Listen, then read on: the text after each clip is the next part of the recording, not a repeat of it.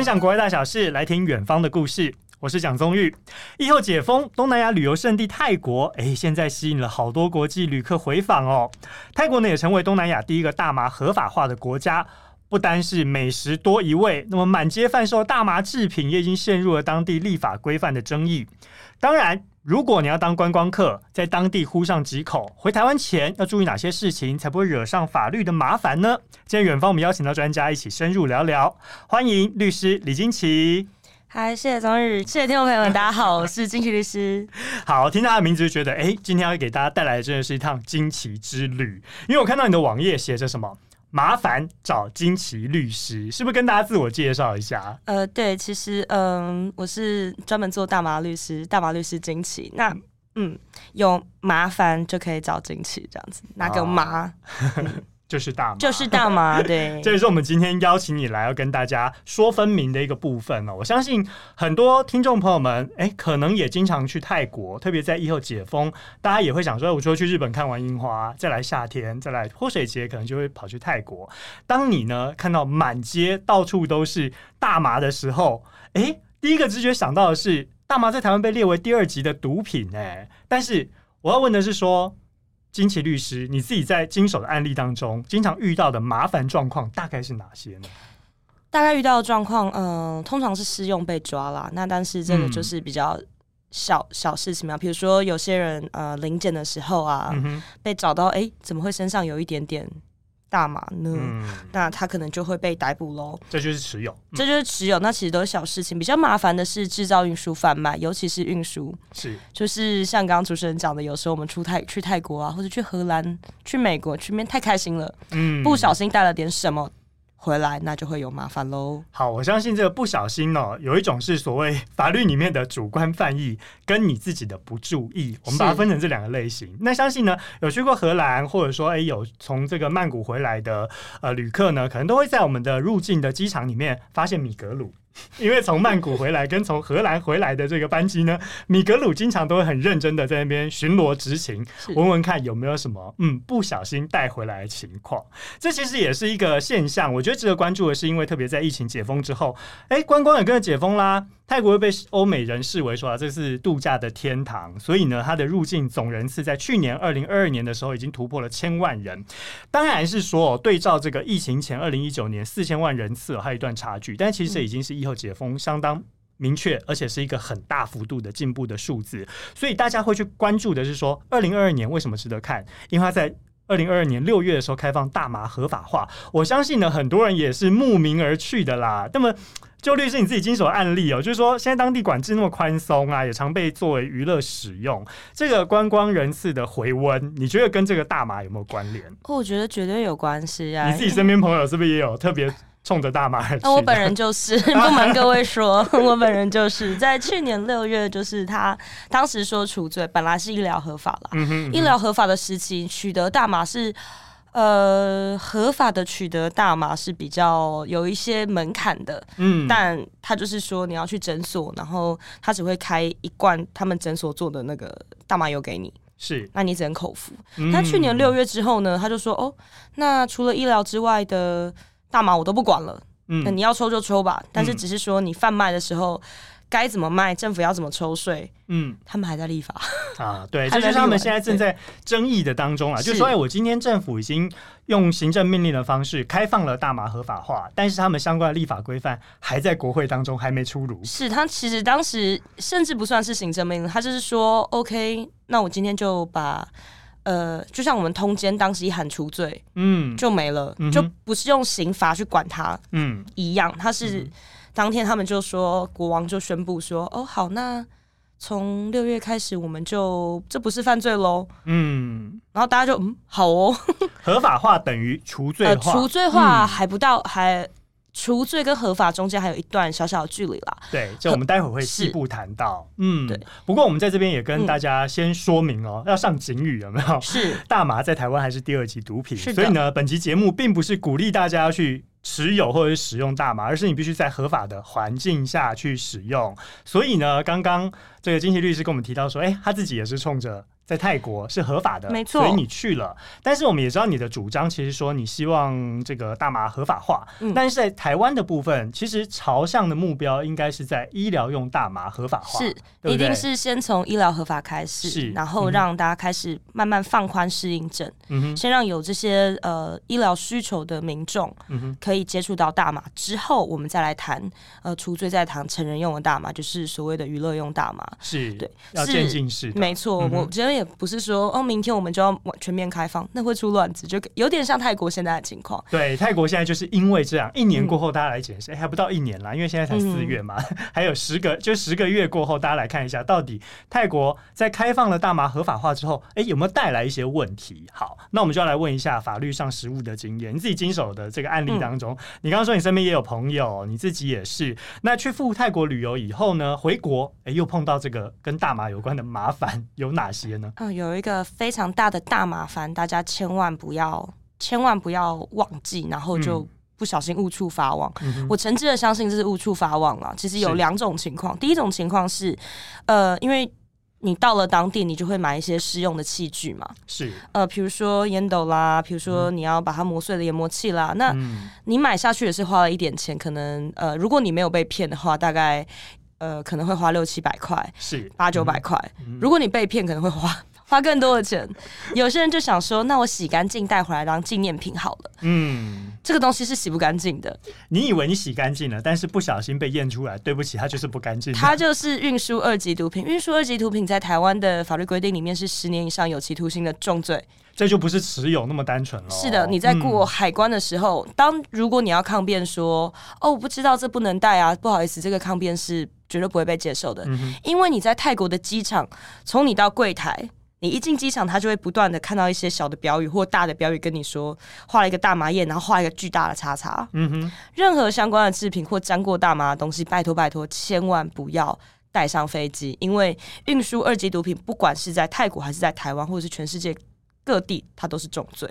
嗯，而且刚刚菁琪律师讲到一点呢，就是说，哎，你带回来其实不是说持有大量，这个跟你持有的分量无关，无关，只要沾到有就算，对不对？所以千万不要为了几百块钱研磨器，就让自己碰上这么大的麻烦。你请一次律师的钱，你可以再去玩一个月，对，一整个月。好，大家自己估算那个律师的费用是多少？哎，快乐的日子。就是总之说，他们机场当然，当你被狗狗发现，航警把你拦下来，或是你的行李在过海关的时候，你就被盯上了嘛。嗯，那航警会直接出来把你请走。是。上铐把你请走，还、啊、是上铐、哦？对他，他有一个棉花棒沾有机溶剂，一涂。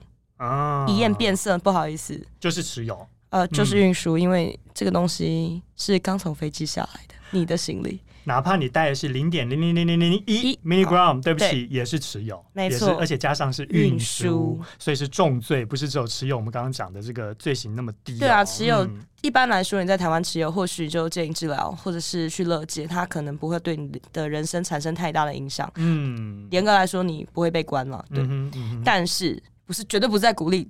不是在鼓励大家去持有，我只要告诉各位，运输是一件非常严重的事情。这是第一第一种情况，是舍不得丢的纪念品、嗯。第二种情况是因为泰国现在法规非常的混乱、嗯、的情况下，有一些商家，呃，比如说我们去考山路去哪里玩，嗯、他会有一些呃大麻的制品，嗯哼，但是呃，它可能是大麻籽油或者是呃 CBD 油，就是大麻二酚，是在台湾没有违法。对，CBD 在台湾目前是合法的，是，嗯、但是。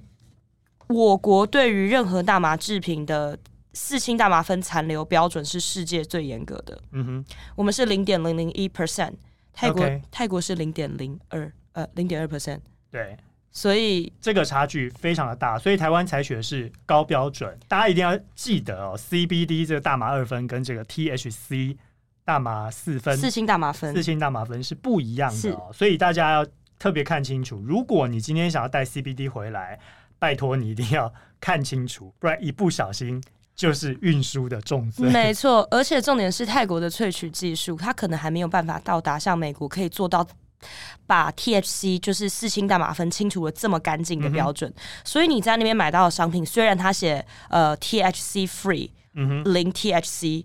可是他可能只符合了泰国零点二 percent 的标准，没错。嗯，所以回到台湾，对不起，台湾就是很严格。他一验说：“哎、欸，你这个送我们航空警航警局，我们刚刚送实验室，你还是超标喽。”这时候你也是运输二级毒品，好、哦，很可怕，真的要。千万小心再小心，最好的办法是什么？不要带，没错。所以这边律师提醒大家要记得。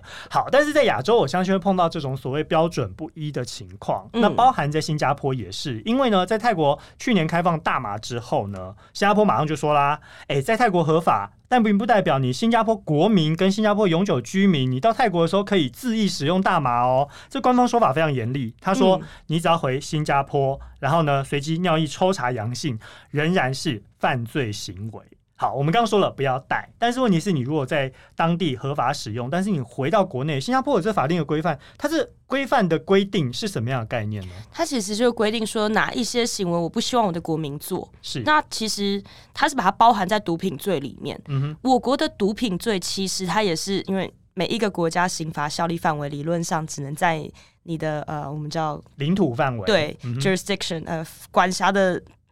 你总不能管到美国去，人家会觉得说，哎、欸，不是，这是我的主权呢、欸。嗯、对，但是有一些特殊的行为，我们是可以这样规定我们的国民的。嗯、那呃，新加坡是认为说，你连私用毒品，我都认为是一件很严重的事情。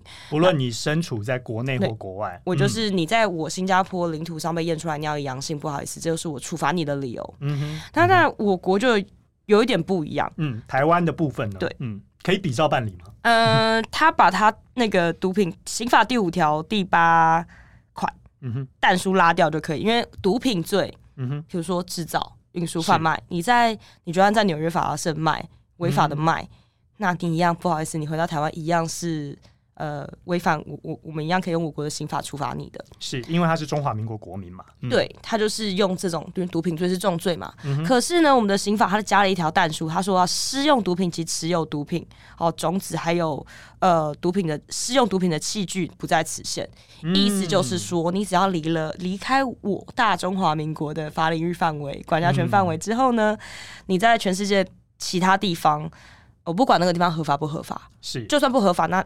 中华民国的法律是管不到你的，没错，嗯、那就是施用，就是我刚刚说你要抽就抽吧，嗯，你要持有，你你要先持有才有办法抽啊，嗯哼，对，但是前提是你要先搞清楚你在那个国家合不合法，对，那不合法的话，不好意思，那就是你就是要受到当地法律的规范嘛，所以就比如说你去新加坡，然后结果你被验出来尿液阳性，不好意思，管你在哪边使用，一样算有，没错，你就会依照新加坡的法令可能会被新加坡怎么样，但不是我鞭刑。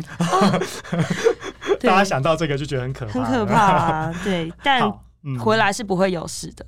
好，所以这个厘清一点就是告诉大家，反正呢，你如果在当地使用，不要带回来台湾。好，然后另外一个就是你今天施用了回来台湾，呃，也不会有所谓的法律的问题。但是有没有一些人，他的身份因为特别的特殊，所以他仍然在国外合法使用？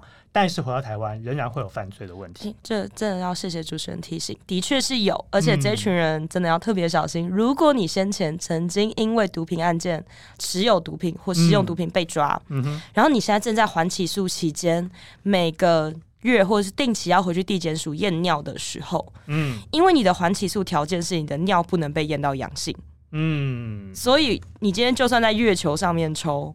一样算犯罪？呃，不算犯罪，就是你会违反你的缓起诉你条件，啊、你的缓起诉会被撤销，就会直接被起诉喽。OK。缓起诉的意思就是说，OK，你现在虽然犯了一条法律，但是检察官认为你这个是生病了，嗯，所以我暂时不起诉你。有一些条件你必须遵守，嗯、其中一个就是在这一年到两年的期间呢，你验尿不可以是阳性的。嗯哼，嗯哼，这个就是交换条件嘛。你不要被起诉的条件是你不要再让我们验到尿液阳性。对，所以呢就要提醒什么？哎、欸，如果你今天是缓起诉身份，但是没有被限制入出境的话，是，请你务必注意，千万不要违反你。缓起诉的条件去适用大麻，没错。好，那我们刚刚讲到了这么多，现在在泰国，其实我跨年的时候我也去了一趟，嗯，就发现说，哎、欸，其实，在当地真的是哇，感觉大麻是遍地开花，从餐厅到超商，餐厅呢就有一些用这个新鲜大麻叶入菜啦哈，看到什么所谓的大麻披萨啦，还有这个超商卖的这个大麻饮料啦，嗯、喝了以后，哎、欸，也不知道到底是什么东西哈，还有就是一堆人在街头，不管夜市啊或者店家，都在卖这个大麻卷烟呐、啊、糖果啊，甚至大麻蛋糕啊，甚至是这个小熊软糖啊，这看起来都是常态。如果台湾旅客到当地，他去体验了这所谓的合法的大麻自由之后，他回来台湾前，嗯，还要特别提点哪些事项？呃，第一部分是关于你在泰国的时候享受这些大麻自由的时候有几个注意事项，可能还是要为了你自身安全，还是要提醒各位了。是，呃，第一件事情是泰国其实虽然是法律真空。还没有把所有的法律写完，是，但是几点事情注意。第一点就是不要在公开的场合、马路边抽大麻。OK，在当地你会被罚钱，嗯、警察会很过来很 nice 的提醒你。那如果你不听，他就可以罚你。是，我记得可以罚到一万一万块泰铢左右。OK，对，嗯、这件事情先不要做。那、嗯、而且这是好的警察，不好的警察你可能会有被嗯、呃、勒索，因为。我自己没遇过啊，我自己是被那时候有点大型，就是台语的嗯嗯大型，我不知道该怎么说。对，就是这个超出我台语理解范围，就是呃太、uh, reckless。好，不管，就是太、嗯、太开心了，就是开始在路边，在考山路的路边哦，就就有一不要过嗨到在公开场合。嗯 是，然后呢，当时的状况就是有一个穿着防风外套的阿伯朝我走来，然后叽里呱啦跟我讲一堆，说什么我不可以在这边抽大麻，干嘛办干嘛？我想说这是要来要骗骗我钱的吗？嗯，然后就是又很。没有礼貌跟他说这是烟什么，后来他跟我说他是警察的时候，嗯，我才诚挚的道歉，还好他没有为难我，就是说叫我洗掉。但真的那天运气不错，他心情也好。嗯、那第二件事情就是，呃，其实我们刚刚主持人讲到说，我们在便利商店会看到，哎，有印着大麻叶的水呀、啊、饮料啊，或者是我们在一些餐厅会看到有大麻叶的。餐点，餐点，它甚至蛋糕都有。嗯、这些在正规商店里面看到的大麻食品，其实都是大麻风味食品。大麻风味，OK，对，它是以香料的名义加进去，嗯，因为大麻其实真正有效果的地方是在大麻的花里面，是而不是叶子，嗯。那当然，我们刚刚一直提到的四氢大麻酚，嗯，它里面允许的是说，呃，大麻作为泰国传统的香料之一，嗯哼，那个都是增添食品风味的。大麻叶一个做法，但是它不是萃取物，所以它浓度不会那么高。它完全不会给你任何精神活性，嗯、它的标准是要零点二 percent 以下的四氢大麻酚。你刚刚讲到精神活性，我突然想到，哇，那好多 YouTuber 跑去泰国尝试了这些餐点以后，就在互问说：“哎、欸，你有没有感觉？你有没有感觉？”这听起来是应该是不会有，理论上不可能。就是如果你在便利商店买到的，或者是正规的，嗯，正规，比如说你商场楼下有很多餐厅嘛，嗯，那个不可能。所以这种概念有点像是我们讲什么，就是所谓的香料水哦，我加了一点迷迭香风味的，是，然后我加了一点这个薰衣草风味的，有那个味道，但是它的成分不一定有这么浓度，可以让你精神上有过嗨的情况。而且如果因为它翻开来其实都是泰文，翻过来成分表其实都是泰文。嗯、那我朋友用泰有 WeChat 的一个翻译功能，是，他一拍进去之后，我们一看成分根本没有大麻，其实很多都是呃，我们说嗯。不是讲人家骗钱，好像有一点坏。呃，算是一个行销的手段，行销的噱头啦。是，哦、就告诉你说，哎、来餐厅吃个披萨，可以吃到大麻风味的披萨，但不是加了满满的 THC 零点二 percent 以下的有效物质的披萨。没错，那个是一点效果都不会有。嗯、我们甚至那时候有看到加了大麻叶的鱼露。没有用，所以就是大家把它当什么？当成九层塔的概念。没错，因为它的确是会香香的。然后还有什么大麻叶天妇罗，那个都有看过。但是如果你是在路边的那种商店啊、嗯、小店，嗯哼，看起来就是有点像地摊的地方，他卖你一一片一百块的大麻饼干、嗯，或刚刚讲的主持人讲的小熊软糖啊，这些食品、饮、嗯、料，嗯哼。他明确的告诉你，这加了 THC 的，就是有四氢大麻酚的，那个才会有效果。但是仍旧是不推荐大家这么做的。好，所以也就是说，在当地你要注意什么？不要公开试用。第二个是你在买的时候，你不知道成分不明的，不要乱买乱用，对不对？因为你真的不知道它加了多少的、嗯、呃有效成分在大麻里面，呃的大麻在里面。如果你是吃了没效果，那都还好说，就怕效果过头，就怕它太有良心，嗯、对，太真材实料，你可能会没有办法 handle，招架不住。是的，嗯、因为对，就是使用者，因为呃，通常用跟抽的不一样，你吃下去可能要半个小时之后才有效果，是。就会有人会很心急的觉得说，哎，为什么我身边的朋友那些用抽的已经开始飘飘欲仙了，开始进入他们愉快的旅程了，嗯、我还在这边，是不是我吃的不够？嗯，就再吃再吃，然后你就等到你开始有效的时候，你已经过量了。OK，因为每个人身体的反应是不一样的，是的，所以不见得说他用了一样的分量，在你身上也是会有效的，或你有可能吸收比较慢啊，是啊，对对，这都是有可能的。好，这是在当地要特别注意的两个事项哦。没错。返台前呢，我们刚刚跟您请教，就是说啊，不要带回来相关的物品，嗯，然后还有回来前还要注意什么事项？请好好的整理你的行李，不要被塞，不要有时呃，这是这是一个，有时候你真的很难控制，比、嗯、如说有些旅伴是呃，你临时在网络上揪的啊，有有些人会这样子，OK，那有一些是你自己，像我前一次去就呃差一点点。上次员工旅游的时候，嗯嗯因为太开心了，我整趟旅程都太开心了，就过于开心了。然后我就收行李，最后在退房的时候都乱收，我把桌上看到的全部扫扫到行李里面。嗯、有时候放在化妆包什么什么，嗯、所以我同事就很紧张，说：“哎、欸，老大，你你的行李要不要再检查一遍？”嗯、就说：“不至于吧，我我我又没有带什么东西。”他说：“不是不是，你还是要看一下，因为有些人会。”呃，像比如说去买买买大麻的时候，嗯、店家跟你聊太开心，他可能送你一个小饼干，OK，你没注意，嗯、你忘记了，你没吃，嗯哼，你就顺手丢进袋子里面。嗯、像这种，就还真的被我同事翻到了一个巧克力，啊、然后我吓到。我吓到冷汗直流，全整个人都醒了。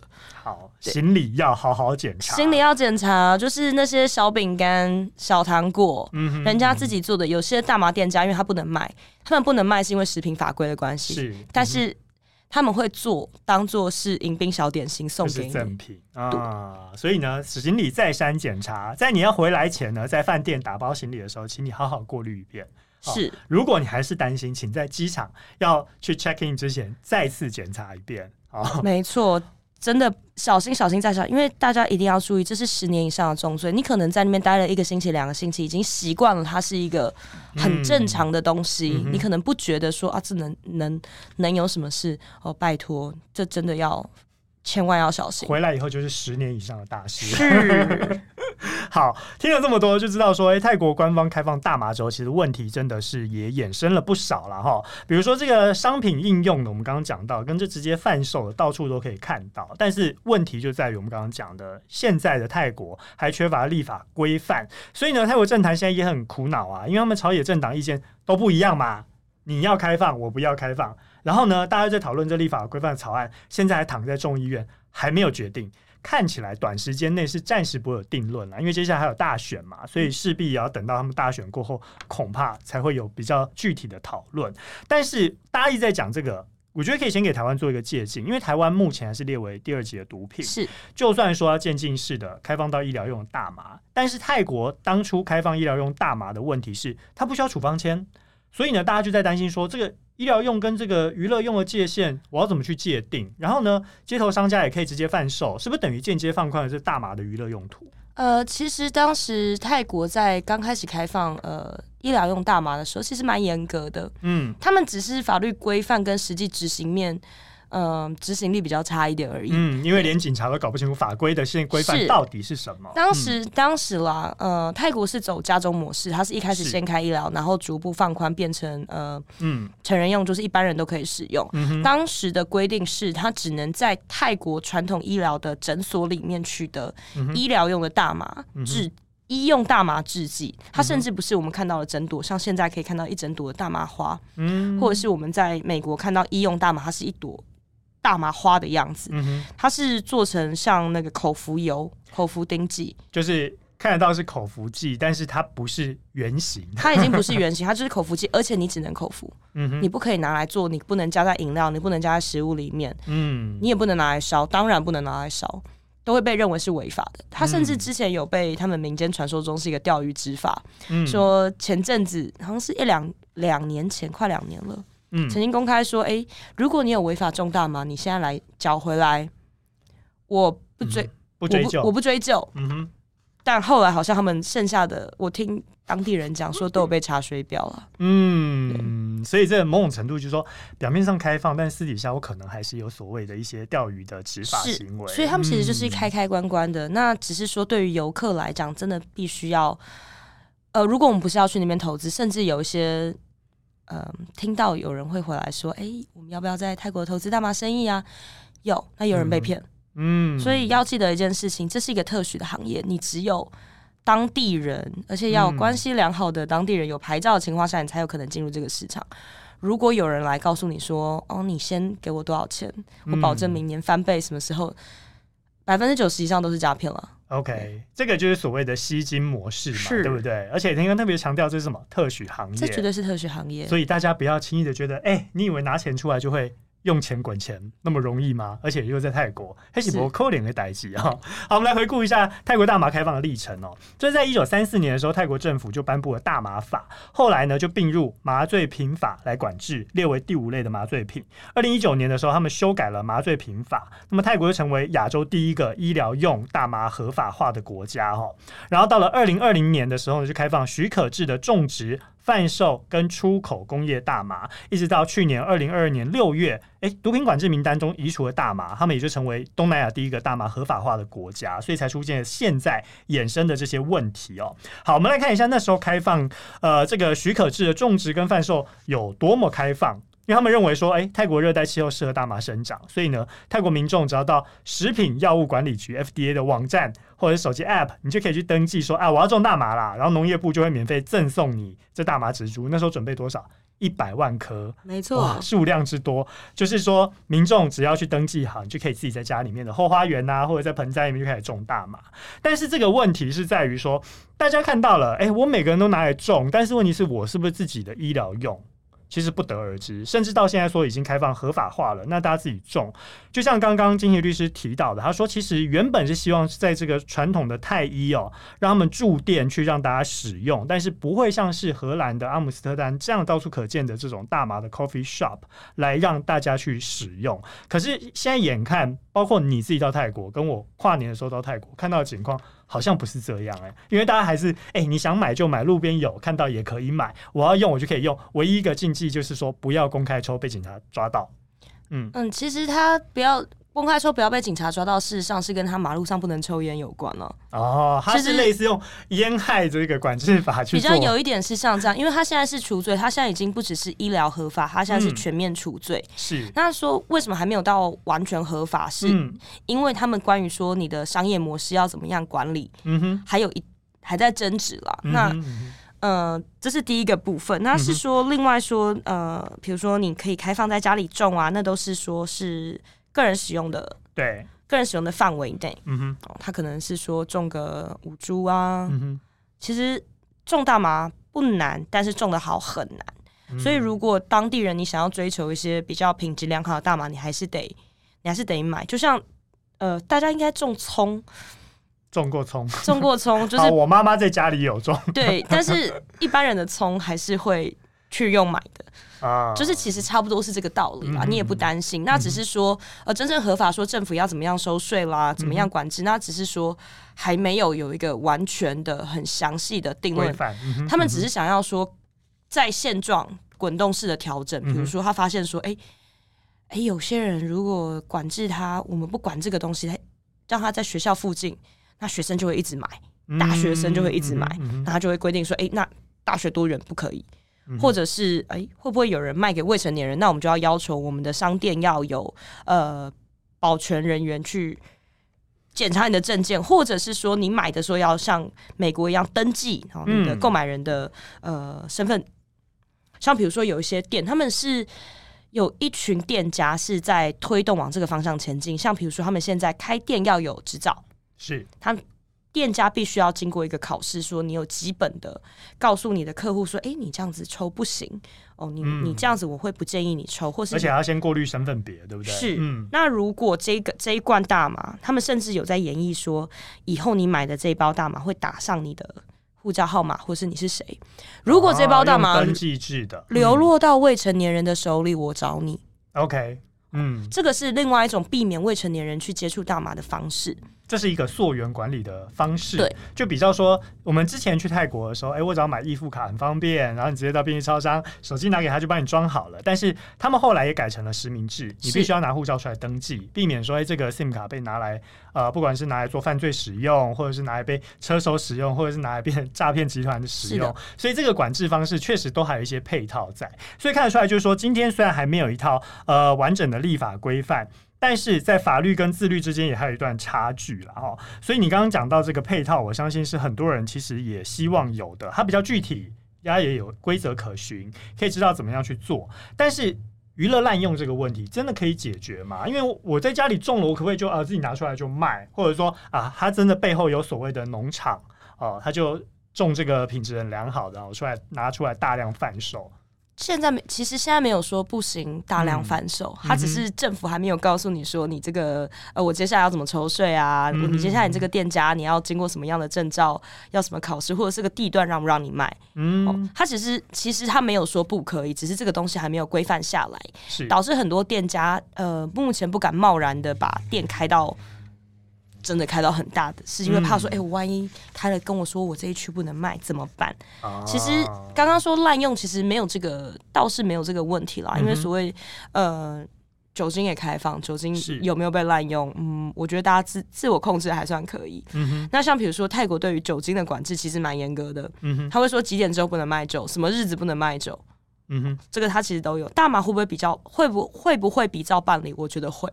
OK，只是还没有被列进去。你刚刚讲到酒精部分，其实大家如果去泰国，哎、欸，你下午两三点觉得很热，你想要去超商买个冰的饮料喝，有些人就觉得说，哎、欸，这时候天气热，来一瓶啤酒才是最好的啊。但是你是观光客，不好意思，当地规定下午时间就是不能贩售酒精饮料。哎、欸，我不知道。金奇律师，有没有碰过这样的情况？有啊，就是看到哎，怎么怎么冰箱这一排被拉下来，嗯，就拉下来上了个锁这样子。这个就是他们的管制方式。所以之后如果他们在立法规范，势必也会去讨论到这一块。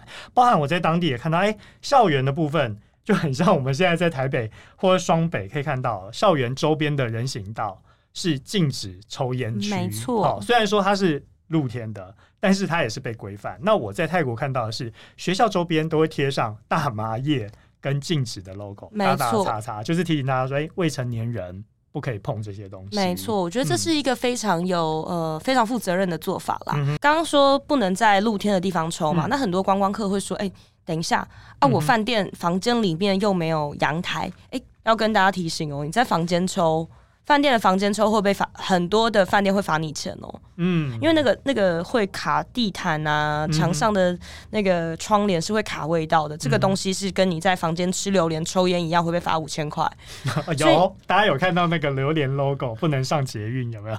对，这个要注意。但是当地政府就发现这件事情，说：“哎、欸，嗯、糟了，不是每个人住的地方都有阳台。台”嗯、那观光客来怎么抽？于是他们就决定说：“哎、欸，在考山路演艺有一区可以。”哦，所以在考山路上就是一个背包客常聚集的地方，它有一个麦当劳附近的地下室，嗯哼，它那边就变成这边的呃比较红灯区的概念，对，它就集中管理，嗯、那底下都是大麻商场，嗯、不同的大麻商店也有地方可以坐着，嗯哼，然后就会有人告诉你说，哎，你这边可以用，你走出去就你就不要再用了。